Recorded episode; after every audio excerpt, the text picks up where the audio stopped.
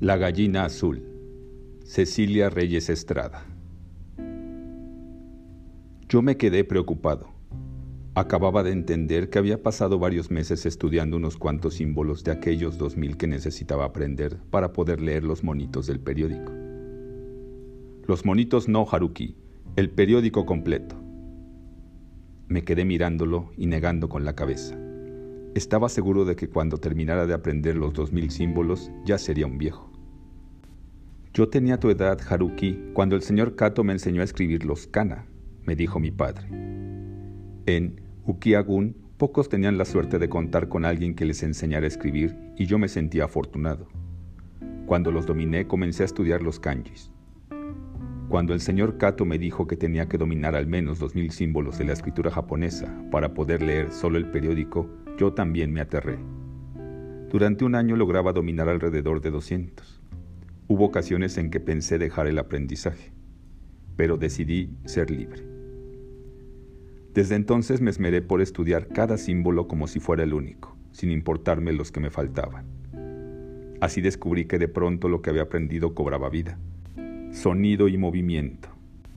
Y yo percibía aquel conjunto de emociones con todos mis sentidos entonces sabía que de verdad lo dominaba y me sentía feliz. Es la belleza de la escritura japonesa. El maestro Morimoto se convirtió en nuestra peor pesadilla.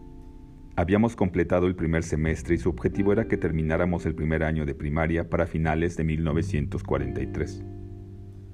Para eso tendríamos que reconocer 100 símbolos, saber al derecho y al revés hasta la tabla del 12 y subir el nivel en el cálculo mental de las operaciones aritméticas, además de terminar los programas de civismo, teatro y arte que él también impartía porque la escuela seguía teniendo un solo maestro.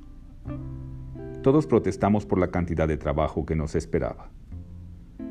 Si les exijo poco, nunca van a saber de lo que son capaces, nos dijo. Después de aquella aseveración, nadie se atrevió a refutarlo, y como una odisea comenzamos el nuevo semestre. El dominio de los números, como él le decía al juego que inventó en la clase de aritmética, comenzó como una diversión. Nos hacía multiplicar un número en la mente, triplicarlo, cuadriplicarlo y al revés, hasta regresar al número original. Cuando nos hizo estudiar las tablas de multiplicar comenzando por las del 2, todos gritamos, ¡Pan comido! Las tablas nos parecían tan simples que pronto las aprendimos. Pero lo que nos siguió interesando y seguimos practicando fue el juego de los números que se convirtió en una competencia que se premiaba con un primer lugar que todos ambicionábamos cada semana. El semestre transcurría entre obstáculos y pequeñas trampas que el maestro Morimoto inventaba para fortalecer nuestro carácter y que habíamos aprendido a sortear. Pensábamos que si contábamos así, podríamos sobrevivir las pocas semanas que nos faltaban para terminar el año escolar pero no contábamos con lo que el maestro nos tenía reservado.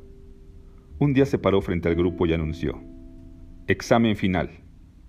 Y lo dijo con una voz tan clara y contundente que nos quedamos petrificados.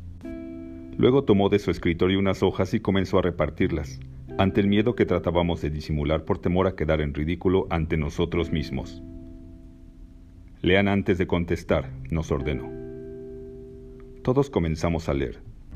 Se trataba de unos exámenes carniceros capaces de diezmar cualquier grupo en cualquier escuela del mundo, y que a nosotros nos habrían devastado de no ser porque sabíamos que en las calificaciones iba de por medio el honor. Miré a los demás para asegurarme de que ellos habían visto lo mismo que yo vi en el papel, y sus gestos me lo confirmaron. No pierdan el tiempo. La advertencia sonó tan impersonal que parecía que no iba dirigida a nosotros, sino a los personajes del libro que el maestro había comenzado a leer. Pero la atendimos y nos pusimos a resolver los acertijos que se le habían ocurrido, seguramente en alguna noche de desvelo que él había aprovechado para la creación de aquel rompecabezas. Después de un tiempo que nos pareció como una burla, el maestro se levantó, recogió los exámenes, se sentó en su escritorio y comenzó a revisarlos. Pasaba las hojas como perdonándonos la vida. Verificaba resultados, movía la cabeza, encogía los hombros, rayaba con un crayón e indiferente ante nuestra angustia, terminó de calificar la última prueba que juntó con las demás. Luego apoyó el codo en el escritorio, se puso la mano cerrada en la barbilla y nos miró. Y así estuvo durante un tiempo que yo sentí como una eternidad. y de pronto, con un entusiasmo inesperado, nos dijo, Felicidades, terminamos el primer año de primaria. Todos nos levantamos de nuestros pupitres, gritamos, brincamos, nos abrazamos, echamos los cuadernos al aire y entonces el maestro se convirtió en un samurái. ¡Silencio! El grito resonó en el salón como el rugido de un volcán, y todos quedamos mudos. Levantamos los cuadernos del suelo y nos volvimos a sentar. Él tomó un gis y, midiéndonos con la mirada, caminó unos pasos, dio un golpe con la mano abierta sobre la cubierta del escritorio y dijo concluyente, Segundo año de primaria. En este momento comenzamos. Preparen sus cuadernos. Y empezó a escribir en el pizarrón. Mi madre me abrazó cuando le dije que había terminado el primer año de primaria y yo sentí que nunca más quería separarme de sus brazos.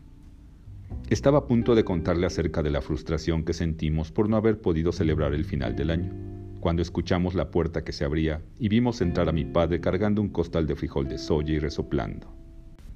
Felicita Haruki, Senso. Me gradué de primer año, papá, le dije emocionado. Uno no se gradúa de nada hasta que termina la profesional y para eso te faltan muchos años, me dijo casi enojado. Yo no entendí, o no quise entender lo que mi padre me decía, y sin dejarme llevar por la frustración agregué, Ni siquiera lo celebramos, papá. Mi padre negó con la cabeza, creo que desaprobando mi necedad, y al fin accedió a decir, Felicidades, Haruki, pero no estamos para celebraciones. Ninguno de los niños podíamos entender por qué nuestros padres no nos comprendían. Habíamos soñado con tener una fiesta de fin de año, pero eso a nadie le importaba. Parecía como si todos se hubieran confabulado contra nosotros el profesor Morimoto, los 12 libros oficiales para la educación primaria, el ministro de Educación de Japón y su sistema pedagógico, y las costumbres ancestrales de disciplina y control de la Tierra del Sol naciente.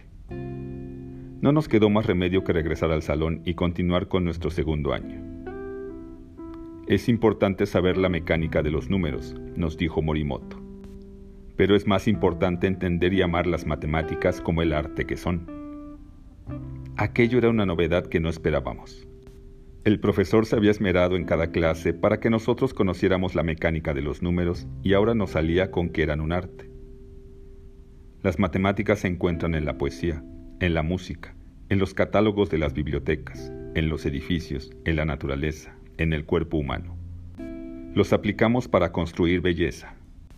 Nos encantaba escuchar los razonamientos que de pronto, con cierta añoranza, el maestro recitaba para infundirnos lo que acerca de las matemáticas había aprendido en alguna escuela de Japón, y aunque a veces no lo entendíamos, sí nos hizo comprender que necesitábamos amar los números. A finales de mayo de 1944 terminamos el primer semestre del segundo año de primaria. Yo iba a cumplir 10 años de edad. Nuestros padres estaban satisfechos con nuestros progresos y nosotros ya nos habíamos acostumbrado al ritmo loco del profesor Morimoto cuando una tarde nos anunció que ya no iba a darnos clase.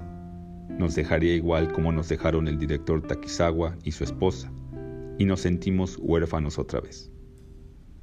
Nos parecía mentira que después de habernos hecho víctimas de su forma de hacer que los números y los símbolos nos entraran en la cabeza, ahora lo fuéramos a extrañar. No pasaron muchos días hasta que llegó nuestro siguiente maestro que resultó ser hermano del profesor Morimoto y tan duro y metódico como él. Un domingo, como era costumbre, las familias japonesas de las casas de concentración cercanas fueron llegando directo a beber el agua del manantial que salía de la llave de los lavaderos. Los niños nos pusimos a jugar mientras las mujeres hacían rondas en el patio para platicar y tejer. Los hombres se reunieron en una de las viviendas a comentar los sucesos de la semana.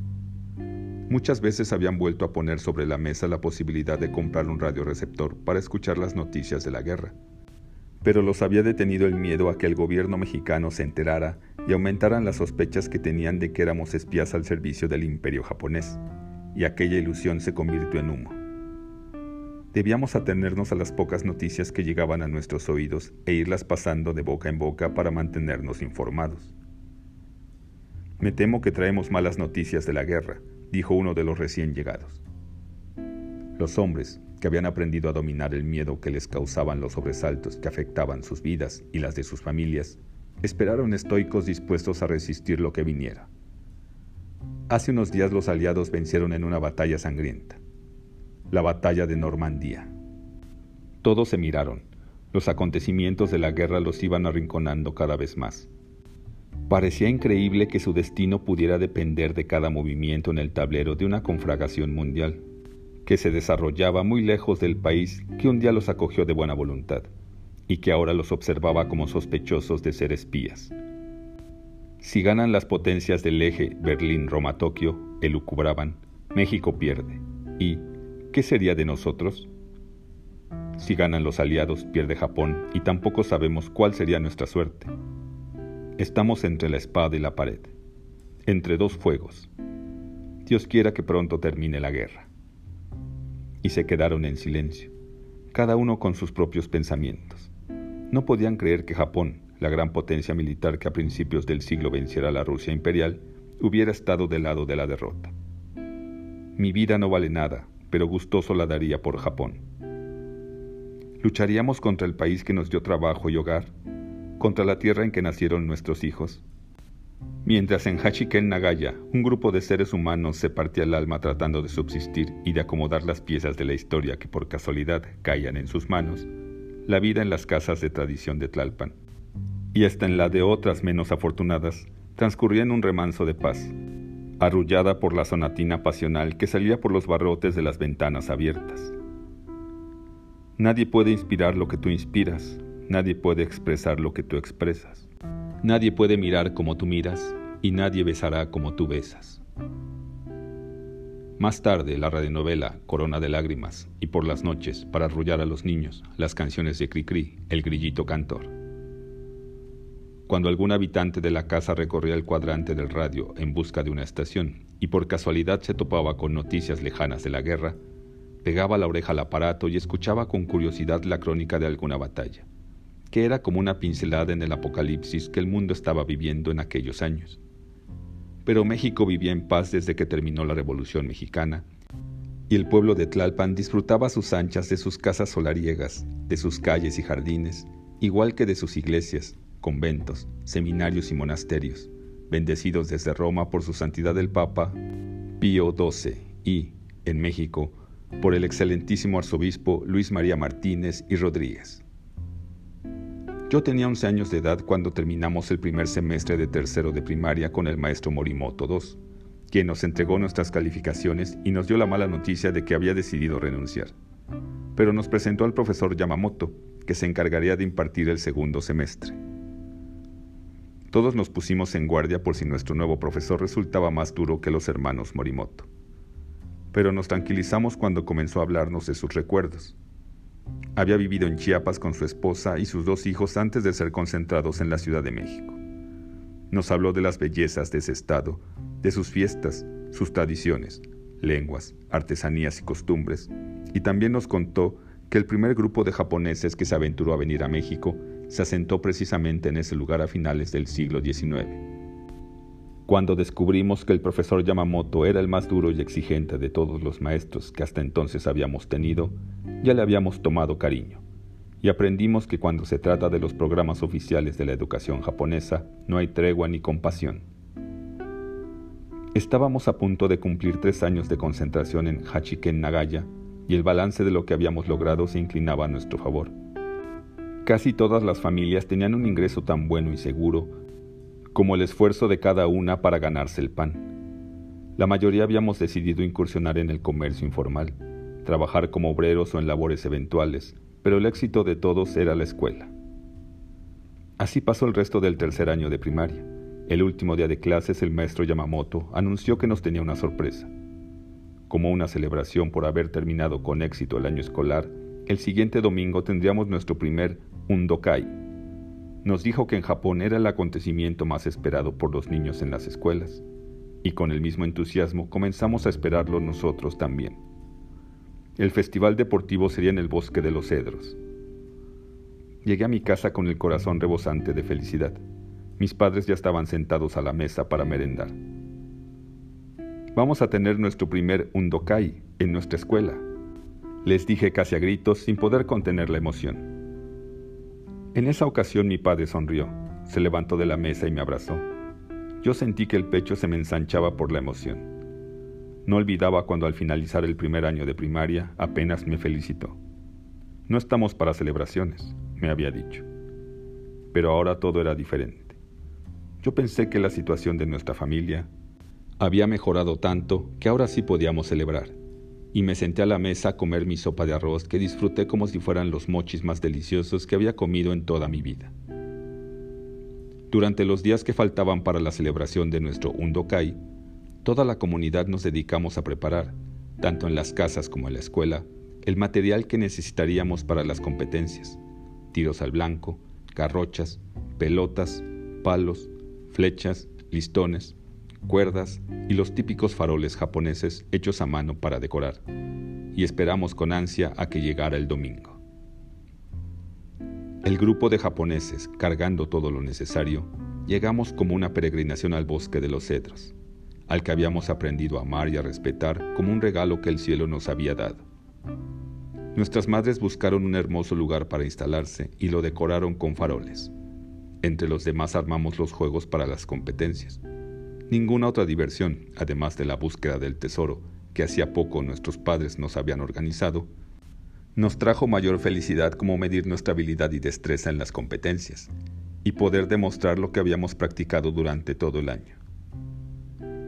Formamos dos grandes equipos, unos se distinguían por el color Aka y otros con el color Shiro, y así nos gritaban los que nos apoyaban durante las competencias. Participamos en carreras que se organizaron en las arenas negras del río. Hubo luchas de sumo en los doyo que nuestros padres formaron en el suelo con arcilla y arena Tuvimos saltos de obstáculos, lanzamientos y juegos tradicionales japoneses. Todos nos esmeramos por llevarnos el honor de ser nombrados el mejor equipo de ese año, título que se ostentaría durante el año siguiente, mientras llegaba el próximo Undokai, en que se cedería el privilegio al nuevo equipo ganador. Fue un día lleno de ilusión en el que los niños sentíamos que lo teníamos todo y los mayores la satisfacción de haber controlado, al menos en parte, las aguas turbulentas que nos habían atrapado y en las que habíamos aprendido a navegar. Cuando entramos en el patio de la vecindad, lo único que se escuchaba eran las risas y las voces de chicos y grandes, recordando lo felices que habíamos sido en aquel Undokai memorable, que sería la última alegría que tendríamos como la comunidad de 16 familias que un día, desorientados y sin saber qué hacer, llegamos a Hashiken Nagaya. Corre, papá, mira, un avión como el de mi hermano Teruo. Y mi padre salió corriendo de la casa a donde había entrado porque ya quería descansar después de aquel día de competencias y diversión. Y miró el avión de pasajeros que surcaba el cielo a todo lo largo de las ocho casas. Llegaba a la pila de los lavaderos y se ocultaba detrás de la barda de las regaderas. Después se puso triste. Estaba orgulloso de que su primogénito perteneciera a la Armada Imperial japonesa, pero le dolía imaginar que, siendo un kamikaze, en cualquier momento podía recibir la orden de impactarse junto con su avión para detener el avance del enemigo en el Océano Pacífico. Mi padre vivía angustiado por el destino de su primogénito y por el de mis otros tres hermanos que hacía más de seis años había mandado a estudiar a Japón. Decía que la suerte le había traído atravesada el mundo entero y no solo él. A los dos hijos menores los había atrapado la guerra en cuanto llegaron a Japón, y desde entonces no tenía noticias de ellos. No había acceso a ninguna forma de comunicación, ni manera de mandar dinero, pero él no perdía la esperanza. El mundo no puede vivir en guerra permanente, aseguraba. Algún día esto va a acabar y entonces yo podré ahorrar dinero para regresar a tus hermanos convertidos en hombres de bien. Esa noche, domingo 12 del mes de agosto de 1945, cuando ya la comunidad dormía, escuchamos fuertes golpes en el portón de la vecindad. El sobresalto me hizo brincar de la cama y entonces vi a mi madre levantarse y caminar hacia la puerta de nuestra casa y salir al patio. Cuidado, Censo, le dijo mi madre. Después de un rato escuchamos que los recién llegados decían alarmados. Bombardearon dos ciudades de Japón, Hiroshima y luego Nagasaki. Quedaron destruidas. Eso no es posible. Se necesitarían miles de bombas para destruir una ciudad. Es impensable ni siquiera se puede imaginar. Entonces nadie podía saber que la recién creada bomba atómica, desconocida no solo para nosotros, sino para el mundo entero, había sido lanzada por primera vez. El silencio invadió el patio y llegó hasta el cuarto donde mi madre y yo esperábamos. Luego escuchamos. No hay lugar a dudas. No sabemos qué tipo de armas hayan usado, pero Hiroshima y Nagasaki quedaron destruidas, y una gran cantidad de sus habitantes están muertos. ¿Cuándo ocurrió eso? Hace unos días. Hasta hoy nos enteramos. Después de un rato los visitantes se fueron. Mi padre regresó y nos encerramos en nuestra casa para esperar que llegara el día y nos diera algo de luz. La situación se pone cada vez más grave. Recuerdo como si fuera ayer que comencé a temblar, no por lo que escuchaba, sino por el tono de dolor que tenía la voz de mi padre. Debemos prepararnos para lo peor. Al día siguiente, de madrugada, lo escuché llamándome en voz baja para que me despertara. Yo abrí los ojos y de inmediato recordé lo del bombardeo pero enseguida él me movió de un lado a otro y, como siempre lo hacía, me dijo que ya era hora de irnos al molino. En ese momento comprendí que la vida seguía y mi corazón se tranquilizó. Después de desayunar, me dirigí a mi escuela. Así comenzamos la semana. Los niños estudiando, los padres en sus oficios o comerciando, y las mujeres atendiendo las labores de las casas o, como mi madre, preparando los productos para la venta. El martes el profesor Yamamoto nos puso concursos, juegos y nos dejó escribir una composición con los signos de la escritura japonesa que ya habíamos aprendido. Casi todos hablamos sobre la guerra, la vida o la libertad. Como todos los jueves, ese 16 de agosto teníamos nuestra clase de teatro. Mis compañeros y yo la esperábamos con ilusión porque el profesor Yamamoto nos había anunciado que haría la selección de los niños que actuarían como protagonistas de la obra Bumbuku Chagama, que representaríamos al terminar el semestre.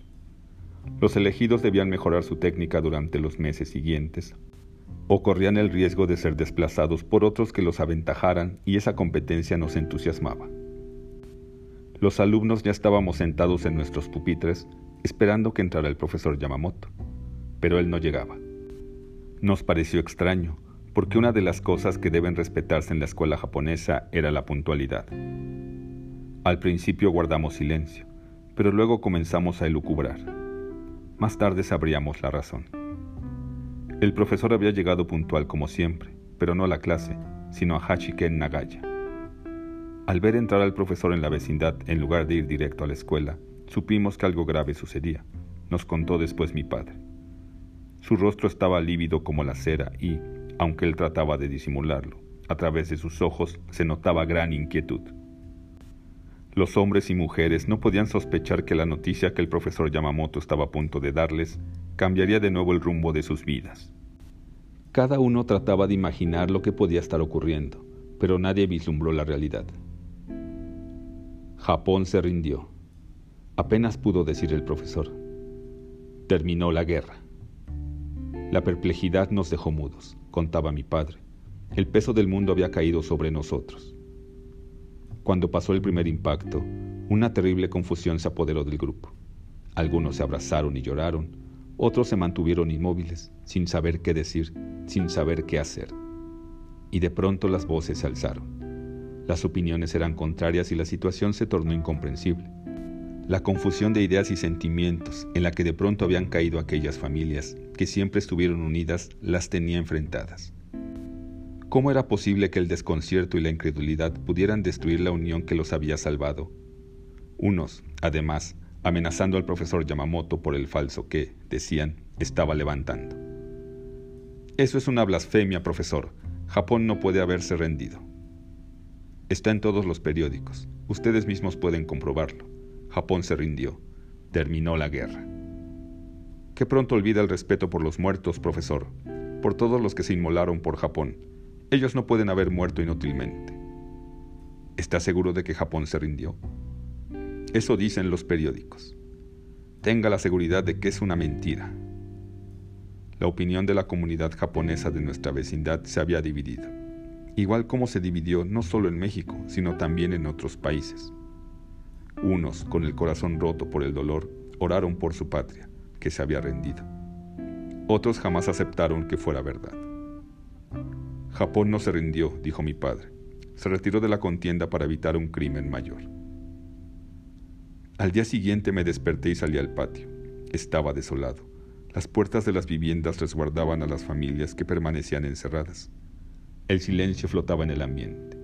Era un silencio como nunca lo había escuchado desde que llegamos a las ocho casas.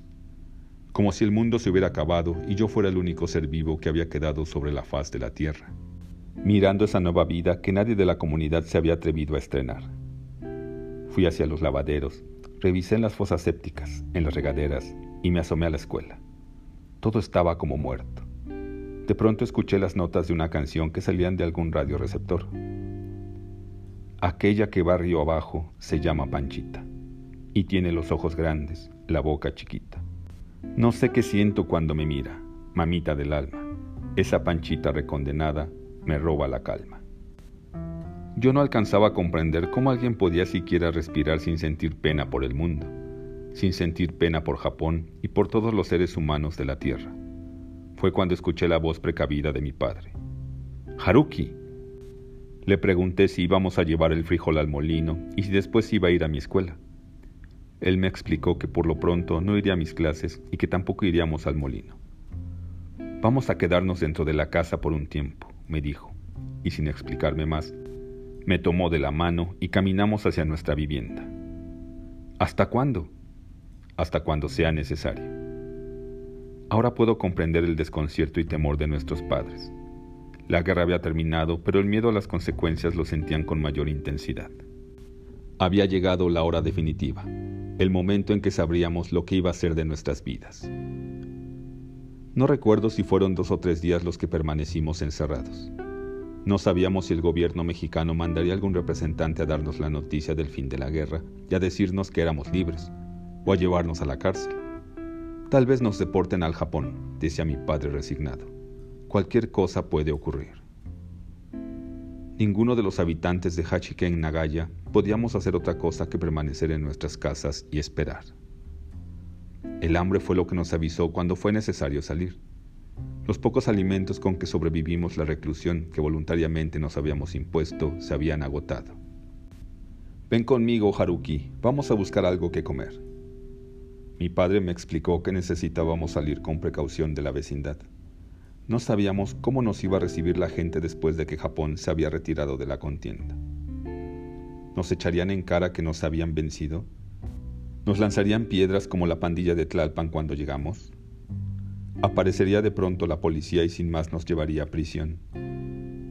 Mi padre me tomó de la mano y, con valor, abrió el portón y salimos a una realidad que considerábamos ajena. Buenos días, nos dijo doña Panchita, que en ese momento pasaba frente a nuestra vecindad. Era la misma mujer que, envuelta en su rebozo, nos encontrábamos todas las mañanas cuando íbamos al molino. Mi padre y yo apenas pudimos contestarle. ¿Será la única persona que no se ha enterado? Nos preguntamos. Entonces apareció la pandilla de Tlalpan. Yo me encogí para aguantar las pedradas, pero en lugar de eso me recordaron el partido de béis que jugaríamos el siguiente domingo en los terrenos de Peña Pobre. ¿Qué sucede, papá? ¿No saben lo que pasó? Muchos años después, mi padre, ya viejo y lleno de recuerdos, contaba que tuvo que pasar mucho tiempo para poder entender el comportamiento inesperado de la gente de Tlalpan. Lo entendí, decía, al recordar lo que me comentó un viejo humilde y veterano de la Revolución Mexicana. En México no hay guerra, me aseguraba. Usted dice eso porque nunca ha estado en una revolución. Las balas le pasan a uno silbando por aquí, mire, y cuando voltea, ya la tiznada se llevó a su compañero. Cuando eso pase, entonces sí, estamos en guerra. Mi padre y yo llegamos al mercado de Tlalpan. Imaginábamos que todas las miradas se detendrían sobre nosotros, que la gente nos gritaría que éramos unos perdedores, o tal vez nos sacarían de ahí a patadas. Comenzamos a caminar por los pasillos entre la gente que iba y venía con sus canastas o bolsas llenas de fruta, de verduras, de flores. Algunos tropezaban con nosotros para abrirse paso, pero nadie nos prestaba atención. En los puestos, tanto clientes como locatarios, ocupados en escoger y despachar sus mercancías, nos ignoraban por completo. ¡Qué milagro, marchantes! ¿Por qué no habían venido? nos dijo la locataria que siempre nos atendía. Quedamos incrédulos. Nos parecía imposible que el mundo hubiera estado al borde de una hecatombe universal y la gente siguiera como si nada mientras ponía en la balanza lo que mi padre le iba pidiendo para que mi madre preparara qué comer, La locataria comenzó a tararear una canción, despreocupada por todo lo que no fuera masticar su chicle y apuntar en la escala de su báscula el peso de lo que despachaba. De regreso a la vecindad, mi padre y yo caímos en la cuenta de que ninguno de nuestros vecinos mexicanos de Tlalpan, ni persona alguna, además de la Policía de México y la comunidad japonesa, había mencionado algo relacionado con nuestra concentración. Nunca supimos si la gente que nos rodeaba se había enterado de la odisea por la que pasamos y aún estábamos pasando. Pienso que los habitantes del pueblo nunca supieron que estábamos concentrados, decía mi padre que jamás se imaginaron que a sus vecinos japoneses los tenía vigilados la policía, sospechosos de ser espías. Los vecinos del pueblo de Tlalpan se habían acostumbrado a la presencia de japoneses asentados en el área desde décadas atrás. Los más afortunados dueños de casas coloniales abrazadas por altas bardas de piedra, por donde se asomaban las enredaderas. La vecindad había sido buena, por eso cuando el grupo de japoneses que hacía tres años llegó de la estación Buenavista al pueblo de Tlalpan a ocupar la vecindad a la que los mismos japoneses llamaron Hachiken Nagaya, el pueblo lo recibió con indiferencia. Eso les aseguró una vida tranquila, sin mayores contratiempos que lamentar. Mi padre y yo regresamos a la vecindad con la idea de decirles a los demás que podían salir sin preocupación. Estábamos seguros de que las provisiones de todas las casas se habían agotado pero al entrar nos encontramos con hombres, mujeres y niños reunidos de pie en el patio, y también con personas ajenas a nuestra comunidad, que de inmediato identificamos como miembros del Comité de Ayuda Mutua de la Ciudad de México. Se trataba de algunos de los japoneses que nos recibieron cuando llegamos a la estación Buenavista. Los mismos que nos consiguieron vivienda y nos proporcionaron los alimentos con que sobrellevamos los primeros días de concentración. Los habitantes de Hachikel Nagaya aguardábamos sus palabras con serenidad. Éramos como un rebaño manso a la espera de nuestro destino. El señor Tsuji pasó al frente y comenzó un corto discurso del que solo recuerdo la última frase. A partir de hoy son completamente libres. Una gran inhalación invadió el patio, pero el júbilo no logró estallar. Aquella libertad que nos abría las puertas del mundo iba acompañada de incertidumbre y temor. ¿De dónde había llegado aquella instrucción? Del gobierno mexicano, de Estados Unidos. Nosotros quisimos pensar que venía de Dios. Me sorprendió ver la cara de angustia de algunos jefes de familia. Mi padre me había enseñado a amar la libertad desde aquella tarde en Ures, cuando me dio un ejemplo de lo que era ser libre. Por eso ahora me desconcertaba ver a los hombres sin saber qué hacer con aquel don que el destino había puesto entre sus manos. Pueden regresar al lugar de donde vinieron, quedarse aquí o buscar un mejor lugar donde vivir, o tal vez regresar a Japón, terminó diciendo el señor Tsuji. Los hombres de la asociación se fueron y el desconcierto nos invadió. ¿Qué vamos a hacer? Y de pronto, como si quisieran asegurarse de que en verdad eran dueñas de sus vidas y de sus destinos, muchas de las familias empezaron a arreglar sus cosas, decididas a abandonar las ocho casas. Algunos discutían sobre la posibilidad de regresar a Japón otros se preparaban para volver a los lugares de donde habían venido, y los menos pensaron quedarse en Hachiken Nagaya, a continuar la lucha por la vida. ¿Y nosotros? Mi madre esperó a que mi padre acomodara las palabras. Estaba segura de que la decisión de lo que haríamos cuando terminara la guerra y fuéramos completamente libres la había tomado desde el momento mismo en que fuimos concentrados. Pero él no le respondió. Se levantó de su silla e, igual a la sorpresa que recibimos cuando sacó sus ahorros del cajón del doble fondo del mueble de la sala de nuestra casa de Ures, vimos que quitó un ladrillo de la pared y con cuidado sacó un rollito de billetes amarrado con una liga. Es lo que hemos ahorrado para mandarles a los muchachos a Japón. Alcanzará para que yo pueda viajar a Ures a recuperar mi local y para rentar un lugar donde vivir. Ojalá pueda conseguir la misma casa. Mi padre separó unos billetes y los volvió a poner atrás del ladrillo de la pared. Ese dinero es para lo que se vaya ofreciendo mientras yo regreso. Mi madre y yo acompañamos a mi padre a la estación de autobuses y regresamos a nuestra vivienda sintiéndonos más solos que nunca. De inmediato el carácter de mi madre afloró. Sacó las provisiones que mi padre y yo compramos en el mercado y se puso a preparar la comida. La vida no se detiene, Haruki. Tenemos que ganarle la delantera, me dijo. Después de comer vamos a comprar frijol de soya para preparar el tofu. Al día siguiente me despertaron las voces de los hombres, las mujeres y los niños de la comunidad. Era de madrugada y mi madre ya tenía listo el carrito con los botes de frijol de soya para la molienda. Me vestí y salí de nuestra casa. Muchas familias ya habían vaciado sus viviendas y se disponían a acarrear sus cosas hacia la calle cuando se escucharon unos golpes en el portón. Alguien abrió y allí estaba don Manuel, el cojo, dueño de la vecindad, que entró rengueando, apoyado en su bastón, y libreta en mano, dispuesto a ajustar cuentas. ¿Con qué se van? Somos completamente libres, don Manuel, dijo alguien, y todos asintieron. Todavía no llega el fin de agosto y le pagamos el mes completo. Hasta nos sale debiendo. Don Manuel se rió pero siguió revisando sus apuntes. Al principio nos costó trabajo, pero usted nos tuvo confianza y ya ve, no le hemos fallado.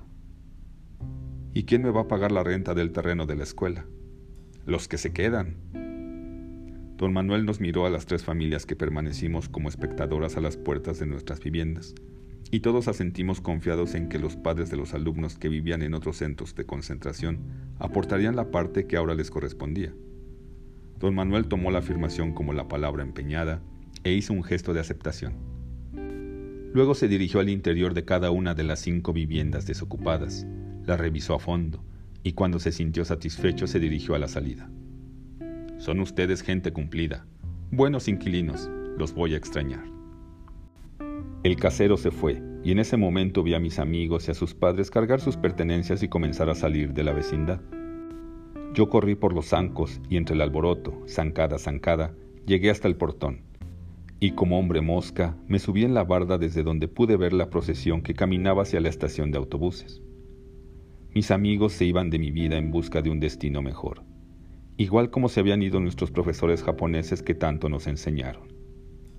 Mientras los veía avanzar, evoqué los momentos de felicidad que pasamos juntos y los retos con que nos medimos con la pandilla de Tlalpan.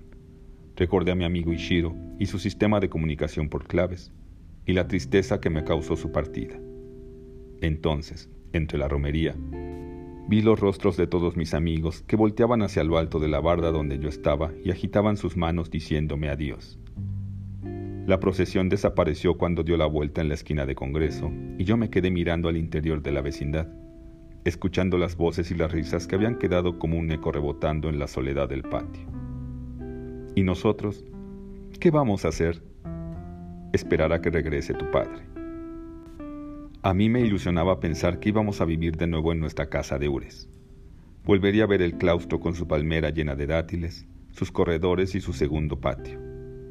Me gustaba pensar que mi gallina azul había regresado y que me estaría esperando en el corral molestando a las tarántulas y extrañando a los puercos y a las aves que mi padre había descabezado para no desperdiciar su carne.